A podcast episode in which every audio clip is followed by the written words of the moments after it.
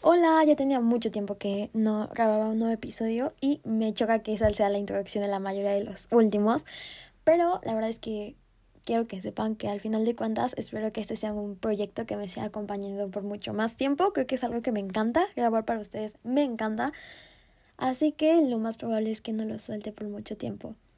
Así que pues estoy feliz de estar nuevamente aquí hablando contigo y pues de un tema que ya me habías preguntado hace, hace un tiempo y que pues no habíamos tocado. Y, pero pues hoy lo vamos a hacer, así que pues te voy a hablar un poquito acerca de mi sistema de hábitos, cuál es mi relación con los hábitos, eh, de qué forma he podido, he podido tener una buena relación con los míos y que realmente me siento muy cómoda con ellos y están enfocados básicamente con mis objetivos. Sé que una de las cosas que más trabajo nos pueden costar en esta vida es nuestra relación con los hábitos porque mm, a veces solemos pensar que es difícil crear nuevos, que es muy difícil abandonar los viejos. Así que pues yo te voy a hablar un poco de algunas fórmulas para poder tener nuevos hábitos y olvidarte de aquellos que pues en realidad ya no funcionan contigo, porque al final de cuentas está bien. O sea, todos estamos cambiando y es muy normal que pues te des cuenta que existen cosas que haces en tus días que realmente no te están llevando a ningún lado o que realmente no te hacen sentir como quisieras sentirte y es súper válido. Y al contrario, esa frustración que en este momento sientes es buena. Es buena porque te está diciendo que ya necesitas algo más, que necesitas moverte. Y esa necesidad de cambiar es increíble porque ¿por qué deberíamos quedarnos todo el tiempo igual? ¿O por qué seguirnos quedando conformando en hacer siempre lo mismo si nos damos cuenta que no nos funciona? Te voy a hablar un poquito acerca de eh, algunos, algunos pedacitos del libro de Atomic Habits de James Clear. Es un autor muy bueno, la verdad es uno de mis libros favoritos. Bueno, no es de mis libros favoritos, pero es uno de los que más me ha ayudado. Eh, yo me encontré con él hace como dos años, cuando devoraba demasiado contenido auditivo, porque sí, a veces pasa que no tenemos el tiempo para sentarnos a leer y que era lo que pasaba conmigo en ese tiempo. Eh, bueno, no, hace un año, hace un año que encontré Vic, que es una aplicación de audiolibros que tú también puedes tener y que la verdad es muy buena, muy, muy buena. En esta aplicación yo encontré este audiolibro y es así como me enamoré de él. Mm, en este libro básicamente nos dice que los buenos hábitos se acumulan y la acumulación positiva en términos de productividad eh, llega a tener cambios trascendentales en nosotros. Existen ventajas de automatizar algunas tareas a tu cerebro. ¿Por qué? Porque esto le da la oportunidad de crear y pensar en cosas más importantes, ya que eh, cuando nuestro cuerpo conecta que sabe, bueno, sabe que tiene que hacer tal cosa tal día, pues se ahorra eh, la energía que ocuparía ese día en pensar qué tiene que hacer. ¿Me explico? Te voy a poner un ejemplo. Eh, cuando estábamos en pandemia, pues antes de la pandemia yo no estaba acostumbrada a estar en mi casa. Tenía la misma rutina que muchos de nosotros, eh, que era levantarse temprano, ir a la escuela, hacer tareas. Eh, yo iba a la casa de mi abuelita, allá comía, bueno, allá hacía tareas y en la noche me venía a dormir a mi casa. Entonces realmente no estaba acá no tenía un papel activo en mi casa. ¿Qué pasa? Que cuando en la pandemia nuevamente todas tenemos que vivir aquí. Tengo que habitar mi casa y ahora entender y adaptarme a la manera en que funciona, ¿no? Entonces pasó que como yo vivo aquí, es parte de mi responsabilidad colaborar en la casa. Así que nos dividimos las tareas y en mi caso, por ejemplo, me, tocaba, no sé, lavar mi ropa, em, lavar el patio, lavar los trastes, ordenar la cocina, dependiendo. Así que ya no solo tenía que tomar clases en línea, sino también tenía que hacer quehaceres dentro de mi casa. Y como había empezado a escribir, pues ya tenía un nuevo hábito ahí, ¿no? Tenía este proyecto de la cuenta que apenas estaba empezando y pues ya era algo importante para mí. Así que entonces tuve que acostumbrar y plantearme una serie de, de no de horarios, pero sí, quizás sí, en algún momento sí me hice mi horario para saber qué actividades tenía que hacer. Porque siento que muchas veces, aunque tengamos mil cosas que hacer o en la cabeza, si no las vemos plasmadas en un lugar físico o en este caso papel, se nos pasan, se nos olvidan y realmente no nos hacemos conscientes de lo que necesitamos hacer. Así que yo tuve que organizar mi rutina y me di cuenta que, por ejemplo, podía ah, ocupar mi cerebro en otras cosas mientras ocupaba mi, cuerpo. ¿Y de qué manera funcionaba? Ah, yo en las mañanas me levantaba temprano, desayunaba, lavaba el patio, me bañaba y me sentaba a tomar clases. Pero mientras yo lavaba el patio, mientras yo lavaba la ropa, mientras yo lavaba los trastes, estaba escuchando un podcast, estaba escuchando un audiolibro. Mi cuerpo cada mañana ya se había acostumbrado que tenía que bajar, desayunar, lavar, lavar, bañarse. Pero mientras yo hacía eso, mi cuerpo automáticamente lo hacía, mi cabeza estaba escuchando cosas nuevas. ¿Y qué pasaba? Que a las 12, porque generalmente lo hacía muchísimo esa hora, once y media, a las 11, me sentaba en mi escritorio a escribir y a vaciar todo lo que había procesado de lo que había escuchado. Y así fue como empecé a escribir. Haciéndome consciente de todo eso que escuchaba, lo plasmaba en mi papel, cómo había pasado a través de mí y tenía algo que publicar todos los días. Y suena loco, pero ese sistema de hábitos tan pequeñito de dos, tres, cuatro acciones en la mañana antes de las 12 me permitía poder tener, eh, poder crear contenido, porque el contenido no me llegaba solo, tenía que sentarme a escribir, a procesar y antes tenía que sentarme, o bueno, no sentarme, sino dedicar un tiempo de mi día a cultivarme. Entonces, me llamó muchísimo la atención cómo es que los hábitos realmente pueden hacernos crear o cambiar, porque yo llevo aproximadamente un año y cacho escribiendo, ya casi dos en diciembre, y realmente no puedo describir la forma tan inmensa en la que me ha cambiado. Y es que la mayor parte del tiempo estamos viviendo regidos en base a la parte subconsciente de nuestro cerebro y realmente acumular pensamientos que no mejoran nuestra vida afecta. Al inicio de la pandemia yo lo vi reflejado incluso en mi cuerpo. Cuando la pandemia comenzó em, no tenía algo que yo dijera que era mío. Eh, estaba en la preparatoria, eh, tenía, tenía mm, Tenía una relación con mis amigas, tenía un novio, pero realmente no tenía una voz que yo pudiera decir que era mía. Así que cuando nos encerramos y todos tuvimos que convivir con nosotros mismos, pues fue ese momento en el cual sí, me tuve que encontrar y tuve que tener esas conversaciones incómodas conmigo que no tenía el tiempo de tener porque las estaba teniendo con otros. Recuerdo que los primeros días de pandemia, eh, pues todos lo estábamos tomando como un descanso, ¿no? porque nunca nos imaginamos que realmente fuera a durar tanto. Así que los primeros meses yo me la pasaba acostada en mi cuarto. Bueno, sí, lo pinté, lo, lo cambié, lo remodelé y ahora ya era un espacio más cómodo para mí. Pero aún así, estaba acostada en mi cuarto, en mi cama, cada tarde, mientras el sol entraba por mi ventana y hacía un calor horrible. Sentí esa necesidad de querer salir a otro sitio, pero sabía que no podía hacerlo y tenía que conformarme con estar en mi cuarto, en mi cama. Porque ya no sabía si el calor era más horrible abajo, arriba, fuera, en el patio o donde fuera, pero yo tenía calor. Y a mí el calor a veces llega a estresarme. Entonces sí eran días un poco complicados. Y recuerdo mucho un día que estaba en mi cama y yo decía que quería pararme. O sea, yo decía, quiero hacer algo, quiero pararme, quiero hacer algo. Y no me paraba. Y no lo hacía. Y enseguida llegaba otro pensamiento, pero es que ¿por qué no te paras si queremos pararnos? O sea, se sentía tan extraño, era como si dos partes de mí estuvieran discutiendo, pero al final de cuentas no llegáramos a hacer nada y siguiéramos frustradas en la cama. Muchos de mis días se vivieron así, con las ganas de querer hacer algo, pero sin hacerlo. Y peor, dándome cuenta que no lo hacía. Era muy desgastante. Tanto que no día que no me dolía la cabeza. Me dolía la cabeza, llegaba a veces a dolerme el estómago, tenía náuseas. Me sentía horrible, realmente mi cuerpo se sentía horrible, era como si... Y es que no había algo que lo explicara, porque yo estaba comiendo bien, porque... Em, pues no había nada que pudiera tenerme así, ¿sabes? Pero simplemente esa sensación de estar incómoda, de saber que podría estar haciendo algo más pero que no lo hacía, esas ganas de crear, esas ganas de hacer pero que no las respetaba, esa, esa incongruencia conmigo misma porque sabía que había el deseo de hacer algo pero que no me estaba dando la oportunidad de hacerlo, ¿sabes? Era como si una parte de mí deseara y la otra parte de mí no le permitiera seguirlo. Y la otra se enojara, ¿no? Porque pues decía, es que si somos la misma persona, ¿por qué, ¿por qué no lo hacemos? Y es que al final de cuentas los hábitos son muy locos. Porque una mejora o regresión diaria te dejará 37 veces mejor o peor en un año. Y sé que suena muy difícil o sentimos que a veces es muy difícil romper con los malos hábitos. Pero creo que lo más importante que tenemos que hacer para empezar es cambiar esa mentalidad que solo te enfoca hacia alcanzar un objetivo final. Es como cuando basamos nuestra felicidad en alcanzar una meta, porque cuando eso pasa, nada cambia. No sé si has visto Soul, pero es una película muy linda, o sea, personalmente me gusta mucho. Creo que la he visto como cinco veces.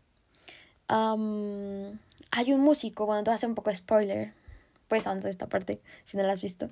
Pero hay un músico que quiere tocar en una banda de jazz. Y toda su vida ha soñado con tocar en esta banda de jazz. Pasa que un día se le cumple y disfruta la noche como nunca, pero sale y se siente vacío porque ya acabó, porque ya pasó. Todo lo que estuvo persiguiendo a lo largo de su vida era esa noche, vivir esa noche. Pasó y su vida sigue siendo la misma. Ah, le pregunta a una mujer y le dice y, que pues si solo esto es todo lo que hay. Y ella le dice, le cuenta la historia de dos peces. Un pez se encuentra frustrado y se encuentra triste porque quiere ir al océano. Y el otro pez le dice, ah, porque están en una pecera. Y el un pez le pregunta a un pez más viejo dónde puede encontrar el océano. Y el pez viejo le contesta, el océano, estás en él ahora mismo. Y el pez joven le replica, ¿esto? Esto es agua. Lo que yo quiero es el océano. Y la verdad es que cuando yo escuché estas palabras, o sea, mi cabeza explotó, porque me encantaron, me encantaron. Porque la verdad es que a veces nos empeñamos tanto en encontrar un propósito concreto que descuidamos el resto de las facetas de una vida, el resto de lo que está sucediendo ahora mismo, de lo que podemos crear ahora mismo, de la forma en la que podemos disfrutar donde estamos. Porque muchas veces no nos volvemos conscientes de lo especial que era donde estábamos, hasta que ya no estamos más ahí, hasta que se ha ido. Creo que tendemos muchísimo a extrañar lo que tuvimos, pero no valorar lo que tenemos. Y me suena muy loco. Al final de cuentas, enamorarte de tus hábitos es disfrutar, ser consciente del proceso y buscar una estrategia para alcanzar tu objetivo, una serie de pequeñas mejoras continuas. Los objetivos son transitorios, pero el cambio verdadero está en el proceso adecuado. Cuando disfrutas de lo que haces, es más probable que lo repitas.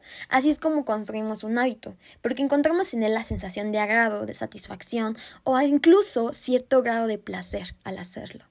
Por eso tan fácilmente tendemos a volver a los malos hábitos, porque nos compramos la idea de que nos generan satisfacción, porque tomamos coca porque nos hace felices, porque comemos dona porque nos hacen felices. ¿Realmente nos hacen felices o es simplemente la, la historia que nos estamos contando al respecto? Esa es la manera en la que nosotros lo estamos procesando. Pero yo no creo que unas donas hagan felices a nadie simplemente por el hecho de ser donas. A mí no me hacen feliz. Digo. En mi caso, al menos desde hace ya unos 5 años, no consumo ningún tipo de dulce o golosina. Y no porque tenga yo de que una regla súper radical de en esta vida no se consumen dulces ni golosinas, ni mucho menos, y me castigues y como una. No, no me pasa. Simplemente no, no siento genuinamente el deseo de consumirlas. Alguna vez sí he comido un dulce porque me lo han regalado. Alguna vez he regresado a casa y se me ha antojado un chocolate que vi en la tienda y me lo he comprado. Pero es cosa que no pasa con frecuencia. Tampoco como frituras, ni productos empaquetados como donitas, galletas, refrescos. No tomo jugos de, de los embotellados o de los de lata, de los de paquete. Y a veces, cuando suelo convivir con personas o ir a lugares donde consumirlos les genera verdaderamente esta sensación de alegría, me miran tristes o preocupados y me suelen decir que puedo comerlos y que no pasa nada, que, que ya no tengo que seguir sufriendo por no comerlos. Y la verdad es que yo no sufro. No siento esa necesidad de consumirlos porque no me gusta cómo se siente mi cuerpo cuando lo hago. Cuido mi alimentación todos los días. Es baja en sal, en azúcar. Tomo agua simple cada uno de mis días. Sin endulzantes, consumo mi nivel diario de carbohidratos, de proteínas, de verduras, de frutas y me alimento en base a lo que mi cuerpo necesita, porque pues entreno al menos dos horas, cuatro días o cinco a la semana duermo bien. Con la universidad a veces se me complica un poco, pero estoy consciente que nunca debo dormir más allá de las 12, porque si no mi cuerpo no tendrá la suficiente energía para hacer eh, pues el resto de mis actividades en el día. Dos días a la semana tomo clases de baile y por eso cuido demasiado mi cuerpo, porque quiero que me permita seguir haciendo las cosas que amo. Por eso le quiero y lo cuido tanto. Y no, no me siento amargada o triste por no salir de fiesta cada semana. La verdad es que no tomo. Porque amo levantarme los sábados con calma, fresca, y levantarme a entrenar temprano los sábados, porque amo los primeros rayos de la mañana y amo sentirlos en mi piel. Creo que es una de las cosas que más viva pueden hacerme sentir. Lo que decidimos hacer cada día sí nos afecta. Lo que haces hoy repercutirá en tu cuerpo, tu mente y tu alma de mañana, y también en la forma en que conectas con ellas. Hay una analogía que me gusta mucho en el libro de hábitos atómicos, y dice, no entrenes para ganar un partido, sino para convertirte en un campeón. Y está muy loca, ¿no? Me encanta a mí. Porque rediseñar cómo eres hace un cambio verdadero. Es como cuando quieres aprobar un examen. No te programes para pasar el examen. Busca un día, justo un día antes de hacerlo, ¿no? Diariamente que tomes clases, presta atención, toma notas, resuelve tus dudas. Sé la persona que entiende lo que está aprendiendo, que se compromete con aprender, que le importa aprender, que le importa entender lo que escucha. Y en los días siguientes sé la persona que se compromete con recordar lo que aprendió, repasar y pasar el examen solo será la consecuencia de eso, de alguien que entiende lo que aprende. Existen tres niveles para tomar conciencia en cuanto al cambio de hábitos. La primera es eh, tomar conciencia en cuanto al resultado que quieres alcanzar. ¿Qué cambio de carácter buscas alcanzar? Replantearte la pregunta, ¿qué cambio de carácter buscas alcanzar? No los logros. En cuanto al proceso, cuando un hábito se convierte en parte de lo que eres y no de lo que haces, es más probable que lo conserves. En, mi caso, escribo todos y cada uno de mis días. Y no siempre lo hacía. Llevo tan solo dos años escribiendo, pero antes de ello vivía frustrada, como te contaba. quería ser una escritora, pero no escribía. Lo que quería hacer era tan incongruente con lo que realmente hacía y decía que querer ser una escritora sonaba tan lejano, cuando ni siquiera tenía una libertad donde escribir. Pero un día escuchando un podcast, lo escuché. ¿Qué necesitas hacer para ser escritor? O hacer. Escribir. Entonces ponte a hacerlo. Así de simple. Y conecté mi mente de una manera tan curiosa que empecé poniendo una hora en todos mis días para sentarme frente a mi escritorio y escribir lo que fuere lo que saliera, cómo me sentía, eh, qué me recordaba tal cosa, lo que fuera. Y marcarme el reto de, de hacerlo para poder publicar diario. Al inicio era extraño, pero poco a poco se fue haciendo parte de mí, al grado de decirte que ahora no veo mis días sin escribir. Y la verdad es que es un hábito que me encanta, porque llevo escribiendo, como te digo, desde hace casi dos años, y estoy aquí, contigo, hablando me ha cambiado demasiado en dos años que no puedo imaginarme, por ejemplo, lo que hará en cinco, lo que hará en diez. No eres malo en matemáticas. Simplemente has sido condicionado por tu experiencia a pensar que las matemáticas no son para ti. Con el tiempo, has reunido pruebas de tus notas que han reforzado la creencia de que se te dan mal las mate. Lo mismo pasa con hablar, con bailar, con cocinar, nos ponemos etiquetas en base a las experiencias que hemos tenido que las refuerzan, como si no las pudiéramos cambiar o como si no pudiéramos crear nuevas. Cuando yo estaba en segundo de primaria, odiaba la poesía. No había cosa más frustrante para mí que esforzarme en entender lo que entre dos metáforas se decía. Pensaba que la poesía no era para mí, porque mi experiencia me decía que yo no era capaz de entenderla. Y heme aquí, escribiendo para ti todos los días. Los hábitos son acciones repetitivas que el cerebro procesa como gratificantes, como habíamos dicho. Así que esta fórmula funciona para agregar nuevos hábitos. Hazlo obvio, hazlo atractivo y hazlo fácil. El cambio de comportamiento comienza con la conciencia, así que te voy a dar algunos ejemplos. Cuando en vacaciones me propuse salir a pasear a mi perro todas las mañanas, sabía que al levantarme buscaría cualquier pretexto para no ir. Para no salir de ese lugar calientito de mi cama porque iba a hacer frío en la mañana. El más próximo la desidia de tener que buscar qué ponerme. Sé que levantarnos de la cama es una de las cosas que más trabajo nos cuesta. Y mi secreto para hacerlo con facilidad es buscar hacer una acción inmediata en cuanto me levanto, para determinarla desde una noche antes y así tener que ahorrarme el instante de ese momento tener que pensarla. Así que una noche antes dejo lista mi ropa para ir a correr y mi celular conectado a tres metros de distancia de mi cama, donde indiscutiblemente tenga que levantarme para poder apagar mi alarma. Porque sí, si lo dejara cerquita como antes lo hacía, probablemente solo apagaría la alarma y me volvería a dormir. Apago la alarma, veo mi ropa y sé por consecuencia que mi segunda tarea es comenzarme a vestir. Y sí, como tendré frío, tengo que vestirme rapidísimo, porque si no volveré a acostarme. Este es un ejemplo de hacerlo obvio y hacerlo fácil, porque ya no tuve que detenerme o gastar más tiempo en buscar qué ponerme, ya lo había solucionado con anterioridad. Cuando me siento más cansada y pienso que eso no va a funcionar porque probablemente vuelva a mi cama, lo primero que hago después de apagar mi alarma es salir de mi habitación y bajar a prepararme de desayunar. Nuevamente, una tarea inmediata que vaya con la lista de mis objetivos que tengo de ese día. Y por nada del mundo tengo que tomar mi celular en ese momento, porque si lo hago, me quedaré ahí por horas. Así que mejor pretendo que no lo he visto. ¿Por qué respeto tanto mis horarios de comida y de sueño? Porque hago ejercicio y necesito energía para poder hacerlo, porque amo entrenar y si no como ni duermo bien, no podré disfrutarlo. Mi cuerpo se fatigará, se sentirá cansado, pesado o muy débil. Y lo mismo pasa para eliminar malos hábitos. ¿Me explico? Hazlo poco atractivo, hazlo difícil y hazlo poco gratificante. ¿Cómo dejé de desvelarme? Me di cuenta que si no respetaba mis horas de sueño, al siguiente día mi cuerpo se sentiría cansado, desgastado, con fatiga, y así no tenía cabeza para escribir, para aprender o para moverme. Irónicamente, cuando no dormimos bien, nuestra alimentación suele desordenarse. Tendemos a comer más o a destiempos, porque nuestro cuerpo nos pide alimento para poder mantenerse despierto. Y la verdad es que no me gusta llevar a mi cuerpo a ese límite. Cuando estuve estudiando dos carreras, llegué a tal punto que necesitaba estar comiendo todo el tiempo mientras estudiaba, porque si no, me caía dormida. ¿Cómo fue que dejé de consumir dulces?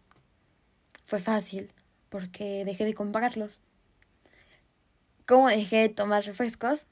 En mi casa no hay refrescos, ya no los compramos.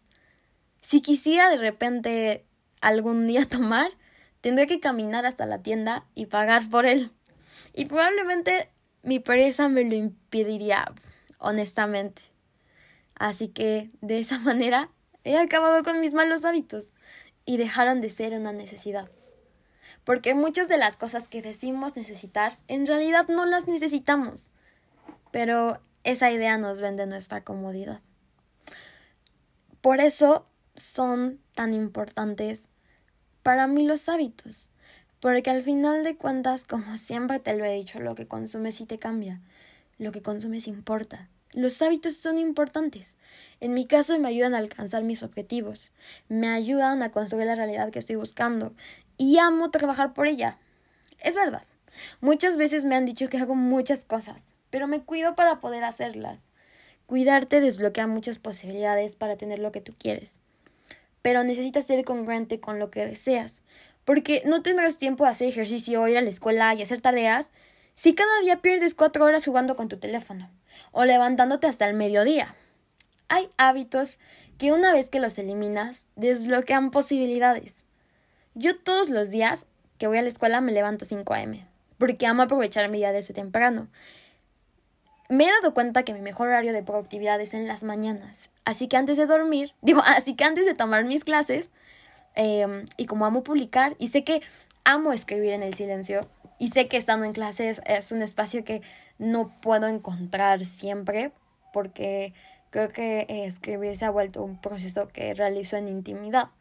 Así que, eh, pues en el ambiente del salón es diferente. Así que, pues tampoco me obligo a privarme de él.